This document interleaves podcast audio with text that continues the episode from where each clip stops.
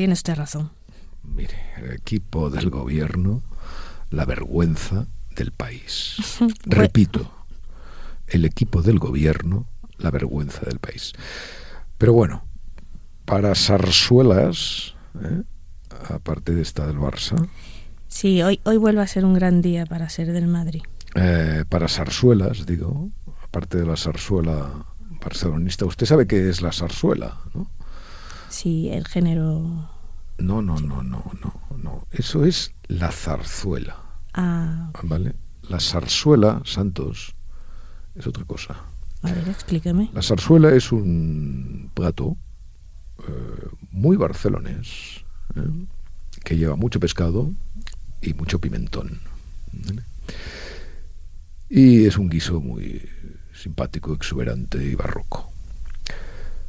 Eh, pero hablando de la zarzuela, que es lo que nos debe ocupar, ayer estuve en el estreno de la última obra de Boadella, que es una zarzuela.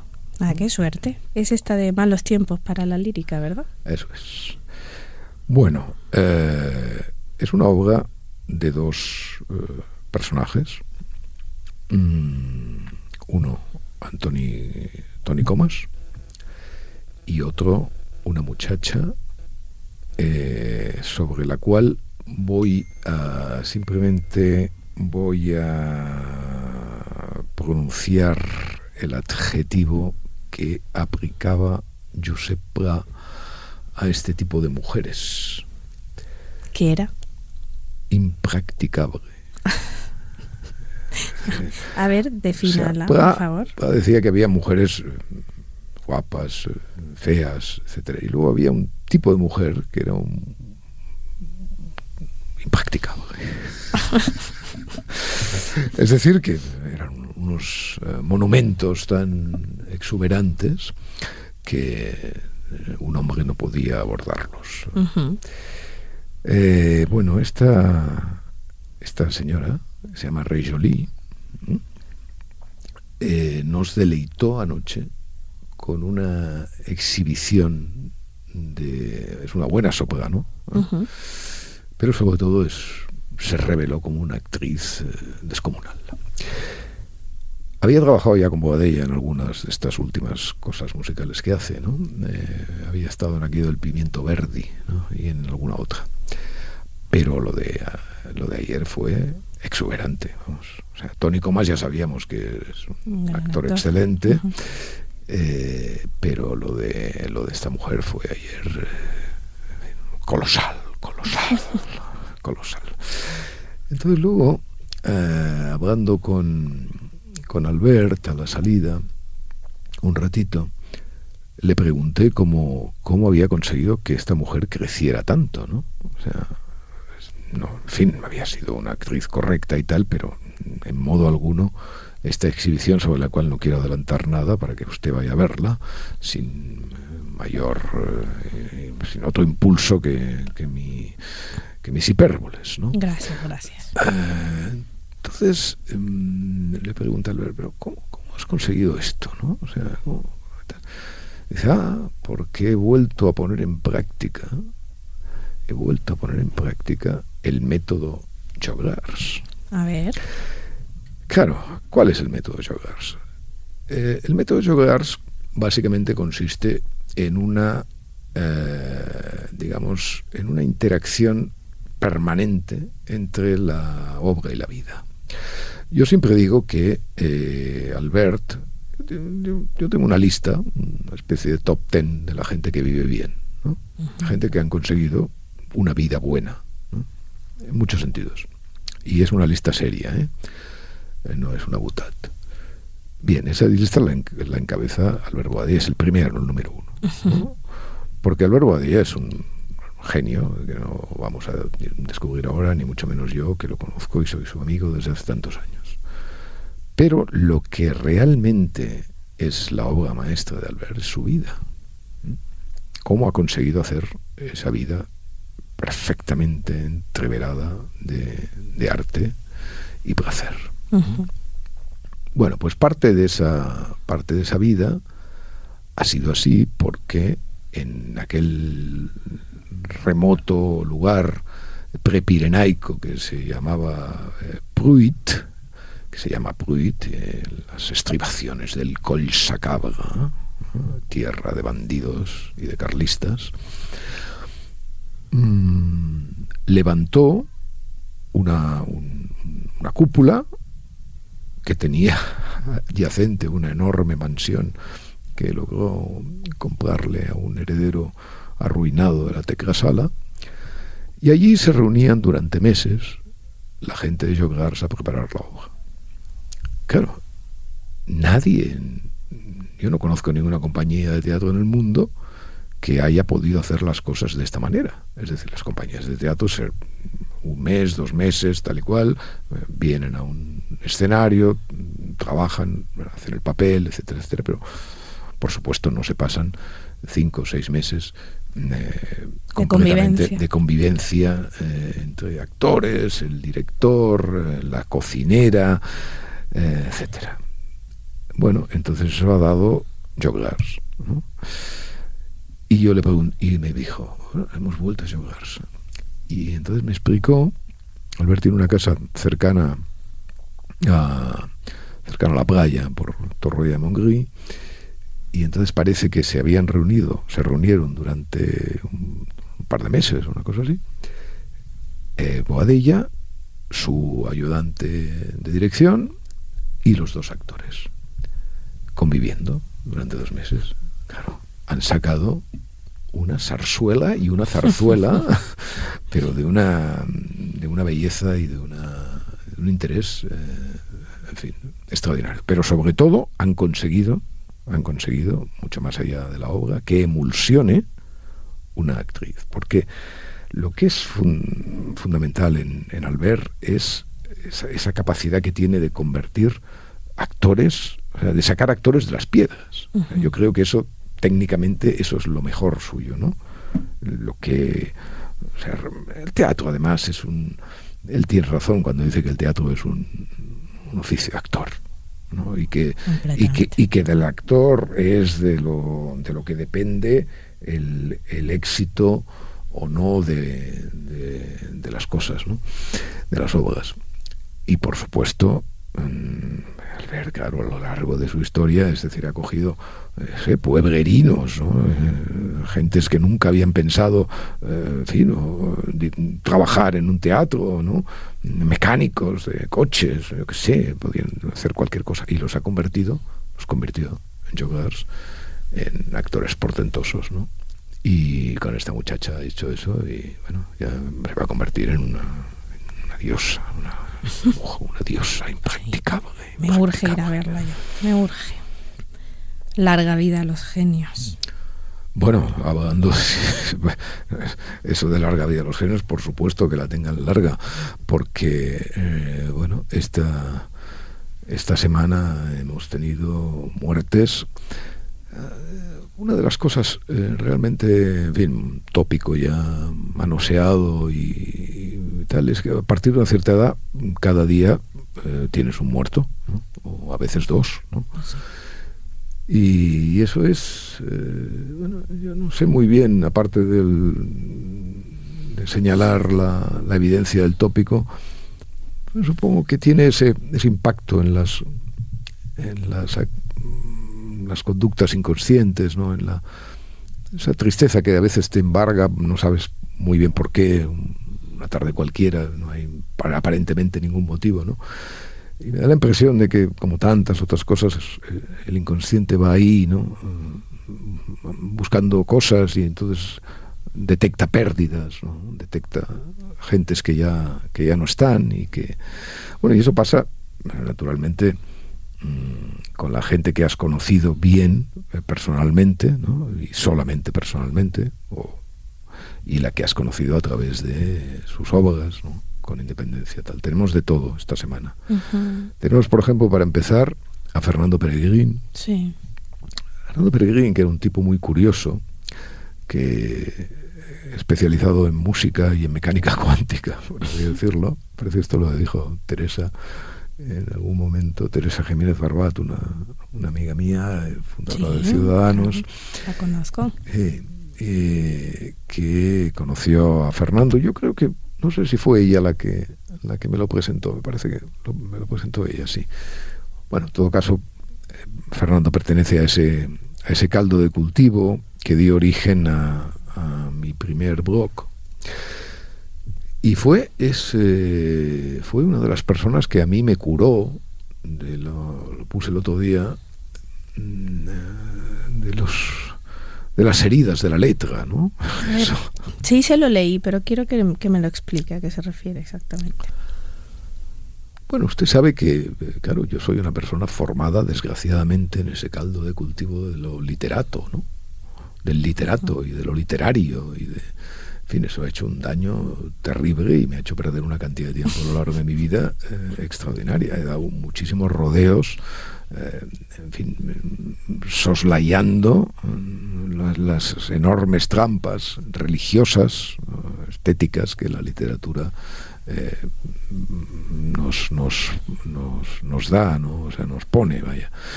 Entonces, claro, hace, pues qué sé yo, pongamos 25 años, Eh, empecé a, a tratar a, a, gentes que, que, no, que no solo tenían la literatura como una guía o como el punto de mira o como su vértebra fundamental, sino que se preocupaban por otras cosas, pues eh, absolutamente fascinantes como eso, la mecánica cuántica que nadie entiende, La claro, lógicamente, porque como decía Feynman, el que la entienda sabe perfectamente que no la entiende, ¿no? Que diga que la entienda sabe perfectamente que no la entiende.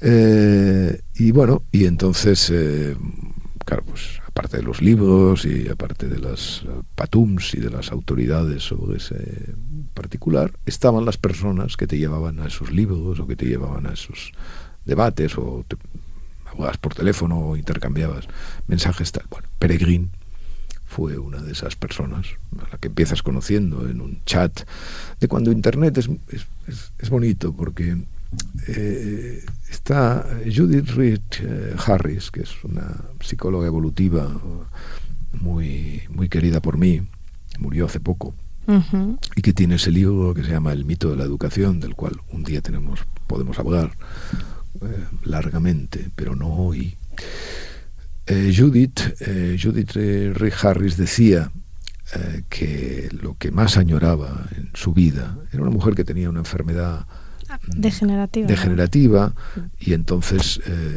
bueno, pues llevaba una vida como retirada, ¿no? Editada en español por, por Max Lacruz, ¿verdad? Sí, editado eh, sobre todo el segundo, el segundo. libro, el Uh -huh. segundo libro de No hay dos iguales, en su maravillosa eh, editorial y con el cuidado y la, y la precisión y la claridad y la belleza que Max pone en todo lo que edita. Sí. Eh, tenía que reeditar el mito de la educación, que es un libro perdido, etcétera. Bueno, pero a ver, no, no, sí, no vayamos sacando época. porque no, entonces, claro, yo soy mayor y me cuesta recoger las me redes. estaba diciendo usted? que Peregrín o sea, claro. le, le, invitó a esas lecturas que hizo no, posible. No, no, no. Le estaba diciendo, es que usted también, usted parece más mayor que yo, Santos. Eh, o sea, le estaba diciendo que Judith Rick Harris hablaba eh, con una gran melancolía, ¿no? De ese momento, hubo, hubo, unos años en Internet en que todo era maravilloso. Todo era maravilloso. Era maravillosa la novedad de la, del invento y luego, claro, como pasa con todas las cosas, se democratizó. Entonces, claro, lo peor que le puede pasar a cualquier cosa es que se democratice, ¿no? porque solamente el privilegio es per se, o sea, no, no es lo único que nos interesa, ¿no? no no, no, no, no, o sea, el, el, privilegio, la posibilidad de eh, discutir y de debatir sin eh, haters, sin, eh, sin ¿cómo se llaman estos? Los trolls, los trolls, los trolls uh -huh. profesionales, sin los insultos y el vagabundeo absolutamente lamentable de, de, de, homeless, de la inteligencia que, que circulan por Twitter y que, etcétera. Bueno, hubo un momento maravilloso. Bueno, pues en ese momento fundacional, que además se puede probar que era maravilloso. O sea, no es eso de lo, la tontería esa de oh, los buenos viejos tiempos, porque ya sabe usted yo creo que cada día es mejor que el otro. Pero eso no nos quiere, no nos puede llevar a pensar que algunas cosas algunas cosas no funcionaran mejor en un momento determinado del pasado. ¿no? Bueno, pues ese momento mm, estupendo de descubrimiento iniciático, de, de diálogo entre mm, personas, pues eso, unas venidas de la literatura, otras venidas de la psicología, otras venidas de las ciencias duras, etcétera, que se produjo en multitud de foros de internet. Bueno, pues en ese caldo de cultivo Peregrin era un eh, era un genio, o sea, una persona que manejaba perfectamente, incluso manejaba el googlear, ¿no? o sea, de muchas cosas que a lo mejor no sabía o sabía de una manera confusa, pero que tenía mucha práctica en, en buscar y en sobre todo en atolondrar a sus a sus eh, enemigos eh, intelectuales, porque era, era un tipo bastante implacable cuando, cuando eh, enfilaba a alguien. ¿no? Bueno, a mí me enseñó mucho y, se lo agradezco y sobre todo me quitó mucha caspa, ¿no? o sea, con independencia de las, de las cosas. Y mi página, como escribí el otro día, siempre lo tendrá como, como figura descollante del, del back office, ¿no? De, ¿En qué año exactamente empezó usted con el blog? Bueno, ¿2001? ¿2000? No, el, el, blog, el blog eh, empieza en 2004. 2004. 2004. Lo que pasa es que yo el 2001 escribo eh, el primer diarios, que ese no lo... No es blog. No, no, es, no es un blog, a pesar de que ahora ya está digitalizado. Y, y cuando escribo el 2001, eh, mm, bueno, pues después decido hacer el, pasarme tres años después a lo que es a lo que era un blog que tampoco había demasiados entonces ¿no? y el primer blog profesional no y el primer blog sí sí porque yo eh, escribir gratuitamente de ninguna manera en ninguno de los múltiples sentidos ¿eh? o sea gratuitamente con la cantidad de bobadas que en fin, que, están escritas y se escriben y escribimos todos los días, no, hay que intentar no escribir gratis, ¿no? gratuitamente, ni en un sentido ni en otro. Pero bueno, eh, Peregrín viene de, aún de, más atrás, porque, a ver, yo Internet empiezo a manejarlo con fluidez mm, en el 97, ¿no? 97-98, mm, cuando estoy ya redactando el empezando me coge un poco en mitad del libro de Raval. Me hubiera gustado redactar ese libro con internet a pleno pulmón, porque hubiera tenido unas credenciales mm, intelectuales mucho más, mucho más sólidas. Por cierto, eh, Peregrin eh, conoció a Loftus, Elizabeth Loftus, que es la persona esta, y conoció y además me puso en contacto con ella, que es esta persona, mm, esta psicóloga, magnífica, eh, que luchó durante una época concreta de la vida americana contra la epidemia de los falsos recuerdos. Ha escrito sobre los recuerdos y la creación, y la, de los, la creación eh, artificial y letal y malévola de los falsos recuerdos. ¿no? Tiene libros interesantísimos. Y por cierto que ahora nos haría falta una loftus ¿no? para esa, esta epidemia, esta otra epidemia que estamos, que estamos viviendo. ¿no? Bueno, eh, la epidemia, digo, de las falsas denuncias sexuales y todo eso, de lo que nos hemos ocupado ya alguna vez. A ver, entonces, Peregrín. Peregrín ha muerto. Eh, pero no solo él. Pero ha muerto Saura también. Carlos Saura, que lo nombraba usted hace, hace un par de sesiones. Nombraba usted a Carlos Saura. No ¿A propósito? a propósito de Elisa, vida mía. ¿Se ah, acuerda usted? Sí, pero una pesadez. ¿eh? Ya. Intenté volver a verla. Y no ha podido. Y Elisa. Qué bueno que no la he visto.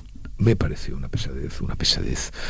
Además, parece que le dieron algún premio o alguna nominación a Fernando Rey por esa, por esa película. Bueno, está impostado, bueno, bueno, horripilante. Bueno, la dejé, la dejé a la mitad. Me pareció una cosa. Tenía curiosidad porque yo no me. Yo, cuando digamos que las películas me duran cinco minutos, ¿no? Entonces, eh, me olvido siempre, como estoy con esto de la transición y estas cosas, pues eh, leí, oh, esto leí esa mía, película tan representativa transición, no me acordaba de nada y tal. Bueno, fui a verla, desastre, una pedantería, una, cosa horrible. Pero, pero, eh, claro, y esa es fantástico, ¿no? Porque esas, los, los críticos cuando dicen, no, la gran obra es Aura, eh, Lisa Vida Mía, Cría Cuervos, eh, Permín Frappé, La Caza, bueno, con algunas estoy bastante de acuerdo, sin duda. La Caza es maravillosa. La Caza es una peliculón, ¿no? Mm, pero luego hay como una especie de desprecio en las, en las reseñas, ¿no? Sobre el ese género así musical y un poco un pelín costumbrista, ¿no? De películas como... Sevillanas. Sevillanas, flamenco, eh, o la que yo prefiero, que es Bodas de Sangre, ¿no? Que me parece una película asombrosamente buena, ¿no? Pero claro, eh, ¿qué pasó el otro día? ¿Qué, pasó? ¿Qué me pasó el otro día con Frick Solé, que, que es una de mis eh, plataformas favoritas? En fin, a Frick Soler recalo, ya recalo cuando ya desesperado ¿no? del, del du choix, ¿no? de la dificultad de elegir, eh, ya no sé tal, entonces me, lanzo a los brazos de Frick Soler, Frick, sálvame la noche. Entonces siempre encuentro un thriller de los años 50, con Rado San Martín, bueno, unas cosas, no, pero esto lo veo porque me gusta, porque Barcelona en los años 50, me, explico mis propias películas para convencerme de que estoy viendo algo sensacional y tal. Y bueno, y a veces es algo sensacional realmente, porque ahí he descubierto cosas realmente estupendas. Bueno, pues el otro día en Frixolé, que tienen todas las películas de Saura, creo, o la inmensa mayoría, de pronto veo tango. ¡Ay, qué maravilla de película! Pero bueno, pero ¿cómo es posible que yo esa película no la hubiera visto? Pues no lo sé. ¿Dónde estaba usted hace 20 años? Qué maravillosa. ¿20 años? Más de 20 años. Y yo tenía 20 años cuando salió esa película. Bueno, pero entonces hace 5 años. muchas gracias. Santos, santos. Eh, escúcheme una cosa, pero eh, ¿usted la ha visto esa película? Sí, me fascina. Bueno, yo, yo me quedé asombrado la otra noche y, tal. Claro, la película empieza ya, ya empieza con un tangazo de Adriana Varela un día hablaremos de esa. Sí, espero que sí, porque ya, ya va evadiendo el tema, es la segunda vez que lo Un día hablaremos de esa. esa con la cual tengo heridas eh, realmente graves. Pero bueno, un tangazo de, Adriana. Eh, Qué cosas, hermanos, que tiene. Que tiene la vida. Maravilloso. Bueno, y entonces, nada, empecé con eso. ¿Cómo se llama el actor? Eh, Miguel Ángel Solá. Bueno, bueno. ¿Qué? ¿Pero qué pasa? ¿Por qué jadea? Porque me fascina. Ese actor y en esa película. Es muy difícil esa actuación. Bueno, está bien, está bien que jadee, porque es una película sexy, ah, pero hasta el final, ¿eh? Hasta el final. Pero una cosa, una cosa, en fin, bueno, tremenda. Tiene usted razón. Sí, sí, pero muy sexy, ¿eh? O sea, realmente eh, escandalosa, yo diría. Y gran parte es él, es su mirada, su presencia. Hmm, bueno, eso será para usted, claro. Eh, sí, sí, pero bueno, reconozco que efectivamente, pero sobre todo, claro, eh, Saura no tiene ningún, ningún problema, no sé si los hubiera tenido hoy, en, plantear esa dialéctica hombre-mujer. Completamente. Mm, sin ningún complejo sin ninguna violentamente. Los celos, la sí, sí, los celos, la navaja, en fin, todo eso, ¿no? Y plantearlo realmente en tango, dicho sea en tango. Claro. Y claro, eh, bueno, pues eh, llegas a las. llegas como siempre a la, a la misma conclusión sobre este asunto, ¿no? De que. Eh, no todo puede ser bueno ni reprochable en la vida. El placer, como, como los toros, como, como el foie, pues como el, como el propio tango descarnado, ¿eh? hecho, de, hecho de esa violencia, pues claro, no tiene por qué rendir cuentas a, a la moral, ¿no? O si la rinde, pues pues uno debe aceptar, sí, en fin, es que no soy enteramente bueno, ¿no? Ni tengo todos los minutos de mi vida eh, alquilados al bien, ¿no? Hmm. Me acuerdo un día que el alcalde de Gerona entonces, Nadal, me, hizo una frase, una frase me hizo mucha gracia, no he olvidado, estábamos hablando, no sé por qué, de, de Julio Iglesias y decía, me, encanta Hey. Digo, ¿cómo te, puede, ¿cómo te puede gustar Hey y tal? Que a mí me encanta, por cierto, pero yo para provocarle. Pero Hey, pero... Dice, hombre, ¿quién no tiene 15 minutos de tontería a lo largo del día? bueno, pues eso, pues con el placer pasa exactamente lo mismo, ¿no? O sea, realmente, claro, ese tango absolutamente eh, jerárquico, rígido, los músculos tensos. Bueno, extraordinaria película. Eh, ¿Se ha muerto alguien más? Eh, sí, alguien se habrá, se habrá muerto, sí. Este. Raquel Welch, pero. Pero Raquel Welch. pero ¿cómo va a morir Raquel Welch? O sea, Raquel Welch, bueno, es igual. No, no hablemos de Raquel Welch porque ya está, ya es suficiente con el tango.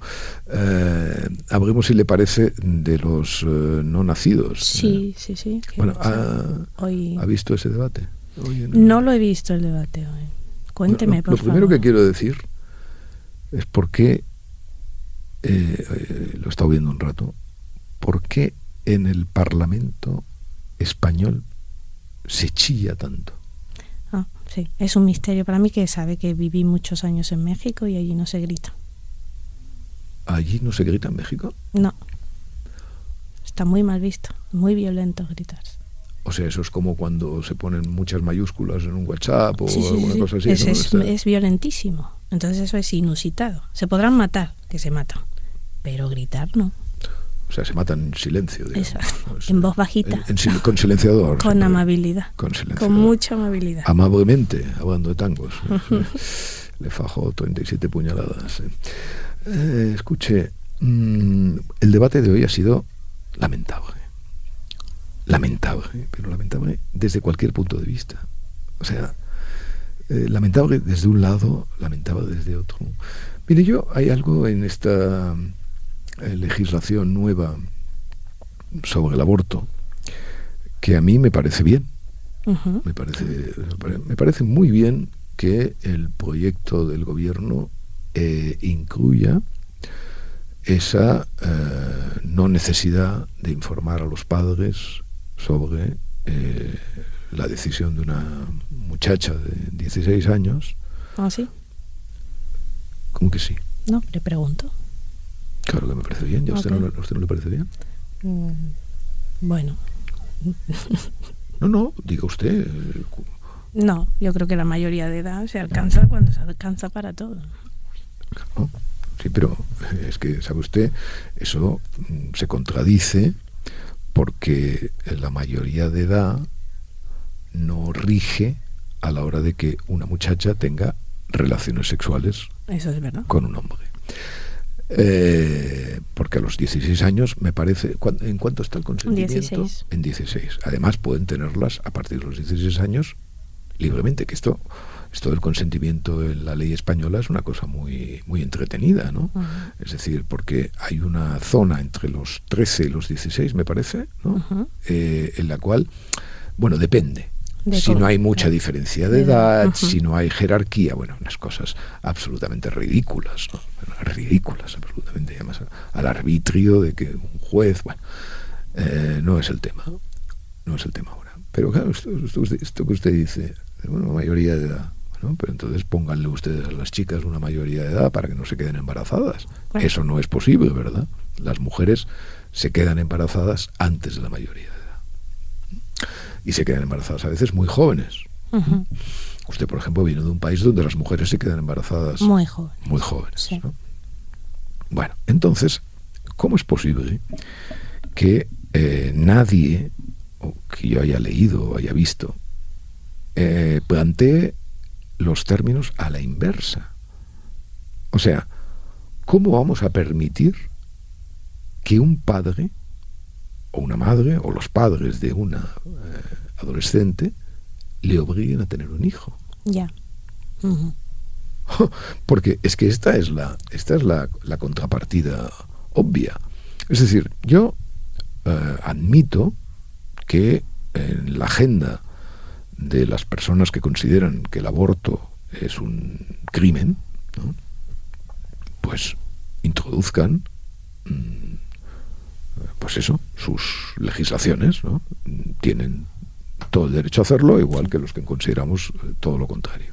Ya lo había dicho, sí. Eso ya lo comentamos en su momento. Pero hay una cuestión añadida con esto del, del permiso paterno. Es decir, el Partido Popular se opone al, permiso paterno. Entonces, perdón, se opone a que no exista el permiso paterno. Entonces hay que preguntarle a señor Feijó, bueno, entonces usted está a favor de que la obliguen, de que obliguen a un adolescente a tener un hijo. Y eso que puede parecer eh, puede parecer una, una situación extrema, una situación poco, fin, de la cual no es preciso abogar porque nunca se va a producir, no estoy tan seguro que no sea. Porque, claro, mm, puede haber, por ejemplo, mm, católicos. Bueno, hay un fanatismo católico que tiene en España muchos eh, asientos en el Congreso de los Diputados. en fin, fanatismo católico proyectado sobre una, un adolescente que no tiene necesariamente por qué compartir ese fanatismo, ¿no? obligándole a tener un hijo que no desea. Pues, en fin, yo creo que la señora Irene Montero hace mm, prácticamente todo lo que hace, lo hace mal. Y desde luego es eh, eh, hoy mismo es, enrojecedor la, pobreza de sus argumentos y la manera como mm, se explica y, ese, y ese tonillo de superioridad que va adquiriendo, que es la deleznable superioridad de la víctima que no lo es. ¿vale? Que eso es una de las peores cosas que llevo en este mundo, ¿no? eso del victimista, ¿no? el victimista que no lo es, el equipo del gobierno, la vergüenza del país. Eh, entonces, mm, todo lo hace mal, ¿vale? Pero esto no, esto no, esto es una, una, en fin, una mujer a los, 16, a los 16 años, evidentemente no puede ser obligada a tener un hijo que no quiere. Santos. Sí, sí. Ah, y entonces, sí, sí, pero entonces ya la he convencido, claro. Me convence usted muy fácil, ya lo sabe usted. Eh, ya, pero me gustaría que esto no lo dijera por contrato. ¿eh? No, no, lo digo de corazón, de corazón. O sea, claro, o sea, en fin, no sé, es que o nos o analizamos las cosas de uno en uno con independencia de quién las diga, de quién las proponga e incluso de la manera como las proponga. Sí, sí, eso es bien importante lo que está diciendo. O no entenderemos nunca nada, porque, eh, es decir... Los hechos al margen de las convicciones. Claro, es que mire, mire, eh, ya sabe usted lo del mono, ¿no? Al mono, si se le deja tiempo, delante de una máquina de escribir, es capaz de escribir el Quijote. Bueno, pues ¿por qué la señora Montero o el gobierno en pleno no pueden acertar alguna vez. Naturalmente, es que, en fin, lo intentan tanto, ¿no? Lo intentan tanto que cómo no van a acertar. Muchas más dudas tengo, obviamente, eh, de que acierten con la ley trans que hoy, también, que hoy también se, se, está, se está debatiendo, ¿no? Gravísimo eso también. Bueno, gravísimo, gravísimo. Sí, bueno, es un asunto, es sobre todo un asunto ridículo y grotesco. ¿Vale? O sea, primero porque estamos hablando de algo, el periodismo tiene esta, cosa grave, que es que eh, 200.000 titulares sobre la ley trans mm, parece que afecten a una enormidad de personas. Bueno, eso afecta a muy poca gente, para empezar. La ley trans afecta a poquísima gente. Y luego afecta, y, en, la infancia y en la adolescencia, aún se reduce mucho más el número de personas afectadas. estamos hablando de una cosa, bien, que tiene su importancia y que se ha de legislar y todo lo que usted quiera. Pero cuidado, nunca se puede perder de vista el alcance de los problemas. ¿Vale? Y esto valga por la ley trans y valga por muchas otras cosas. Valga, lo quieran o no, por la violencia contra las mujeres. ¿Mm? Porque claro, eh, en la vida no se puede entender nada si no se compara. Y, Yo, por ejemplo, estoy dispuesto a admitir que el suicidio es un problema que afecta a mucha gente. Pero no es que esté dispuesto a admitirlo yo porque crea que tal, sino que tengo las estadísticas para demostrarlo. O que los accidentes laborales afectan tal. Claro, la repercusión de todo eso, el suicidio ahora se empieza a hablar después de que haya caído ese mito absurdo de que el suicidio estaba mm, en fin, el, contagio de muerte, ¿no? Eso de que los periódicos se forman de suicidios, la gente se suicidaba, claro, sí. Es que eh, el, hombre es un mono, imitador. ¿Eh? No viene del mono, sino como dice Dawkins, es un mono. Bueno, el mono que imita, pues naturalmente imita todos los comportamientos y conocer las cosas efectivamente tiene un lado imitativo, pero también tiene un lado de protección. ¿Ok? Entonces, la ley trans, volviendo a ella, afecta a muy pocas personas.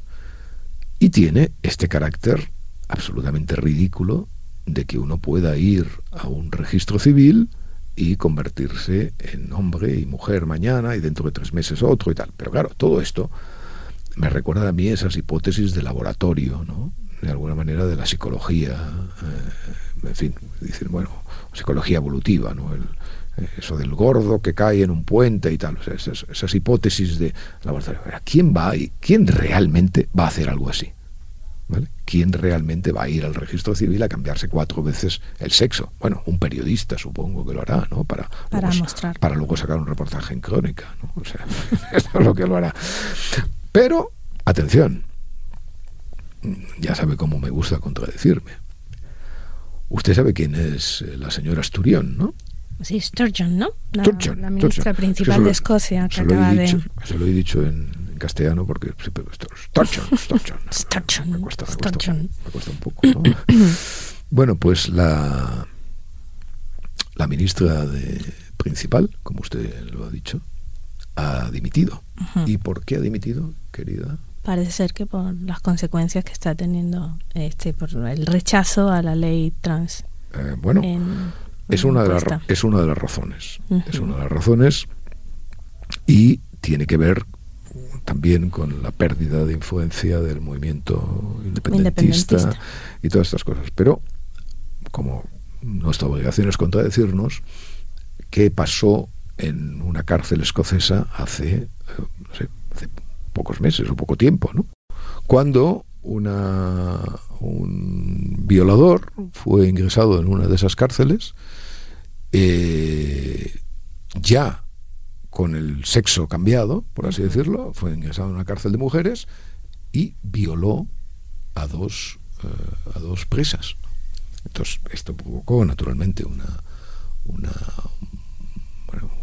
un movimiento de rechazo a los planes eh, de Sturgeon que eh, ha acabado con su carrera política. Bueno, pero ¿qué quiere decir? Quiere decir que a veces lo minoritario, es decir, yo decía, bueno, esto de lo trans, eh, en fin, afecta a muy pocas personas, pero claro, tiene unas consecuencias, tiene unas consecuencias mm, enormemente llamativas y de un peso mm, puramente extraordinario, ¿no? Y eso provoca, evidentemente, cambios. Y también la, la consecuencia en los en adolescentes, que de pronto en los cambios de la adolescencia se les ha convencido de que han nacido en el sexo equivocado, ¿no? También ha habido informes sobre eso. Por supuesto, hay informes de, de todo tipo sobre esa, sobre esa... O sea, es que además establecer ahí, establecer ahí criterios eh, irrevocables en el periodo de incertidumbre máximo, de la vida, en fin, eso, pero bueno, eso, eso es, es que es tan evidente que no vale la pena. Bueno, la ley de la señora mm, eh, escocesa era una ley mucho menos, mucho menos, o sea, mucho más eh, restrictiva que la ley española, especialmente en el tratamiento de los, de los niños, ¿no?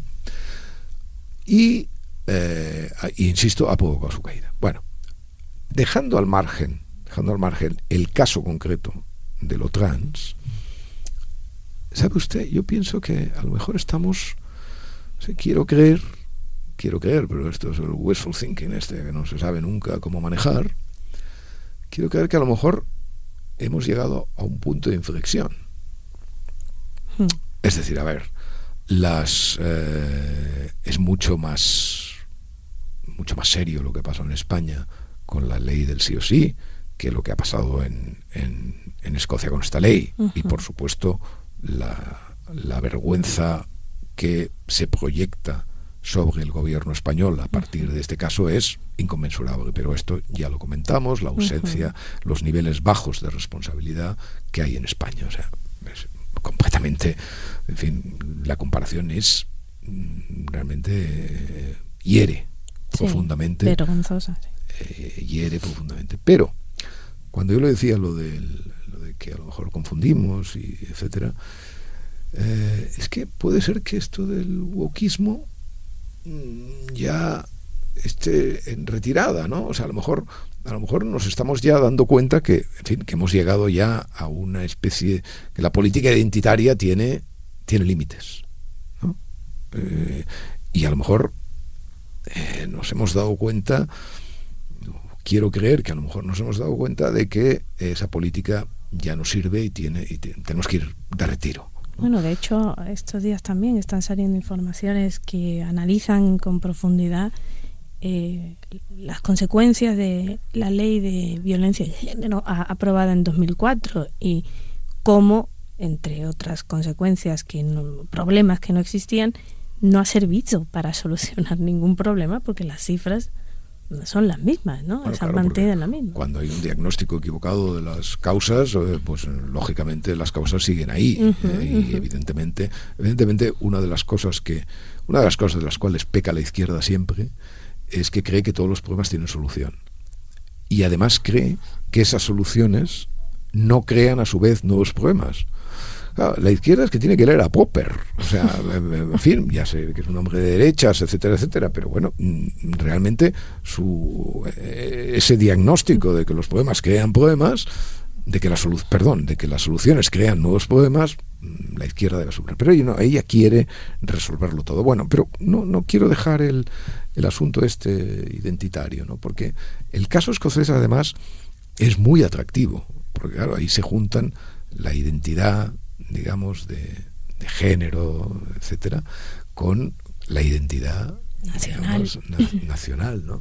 y, que, y que esta mujer haya caído por una síntesis de las dos eh, de las dos eh, cuestiones es que me parece me parece una belleza me parece de una belleza puramente puramente extraordinaria no habría que eh, en fin, reflexionar profundamente sobre sobre esta confluencia maravillosa que los antinacionalistas y los anti y los antigeneralistas mantenemos, mantenemos, ¿no? porque es, es, realmente puramente extraordinario.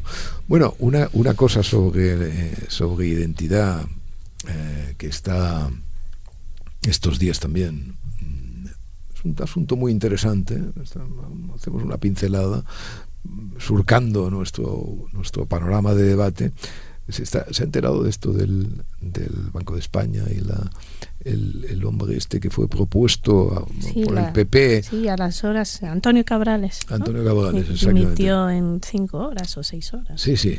Lo propone el PP como técnico para, para el Banco de España y entonces eh, de repente empiezan a salir informaciones con eh, la, esta cuestión de que eh, en su momento apoyó eh, a Clara Ponsatí y a otro, ¿no? Eh, ah, no. Andreu Mascolell. Y Andreu Mascolell, en su, sobre todo Andreu Mascolell, además me parece que lo apoyó por esto del dinero, porque decían, Mascolell hizo una colecta, una especie de domum nacionalista, los negritos allí, el, el domum nacionalista, sí, sí, este Mascolell, estos prestigios, ¿no? En fin, algún Para promover el proceso en el, en el extranjero, ¿no? Efectivamente, efectivamente. Y bueno, y cara Ponsatí, esa demente, ¿no? O sea, bueno, entonces, esa demente, por cierto, que como, como todas las dementes, tuvo un rasgo de lucidez, ¿no? Cuando dijo aquello de que el proceso era un farol. ¿no? O sea, que, bueno, a lo, mejor este señor Cabagales la, apoyó por decir, por vaya usted a saber. Pero bueno, sobre esto es un tema, es un tema complicado y es un tema, eh, es decir, a ver, una persona que es un técnico, bueno, dicen yo, ¿no? Evidentemente, como el 99% de los españoles del señor Antonio Cabagales solo sé ahora, pero naturalmente ni él tiene ninguna obligación de haberse dado a conocer, ni yo tengo ninguna obligación de conocerlo técnico, bueno, es verdad que fue premio Jaime I de Economía, este premio que, que dan, eh, prestigioso, pero eh, nadie sabía nada de él. Entonces, claro, se plantea, bueno, una persona competente en su campo puede ser, eh, puede quitada en medio por sus convicciones ideológicas. Bueno, es un asunto, es un asunto importante, es un asunto que merece meditaciones. Pero hoy lo que me...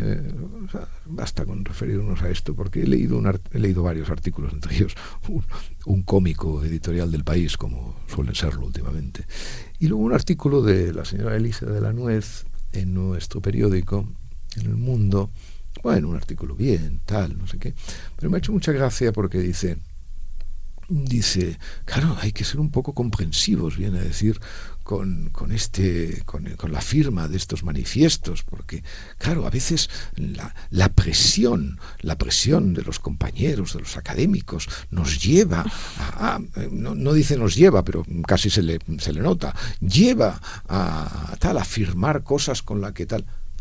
Claro, pero es que lo que hay que pensar, querida Santos, es que a veces firmar manifiestos sirve para prosperar en la vida, ¿sabe? Pero bueno, al mundo nada le importa.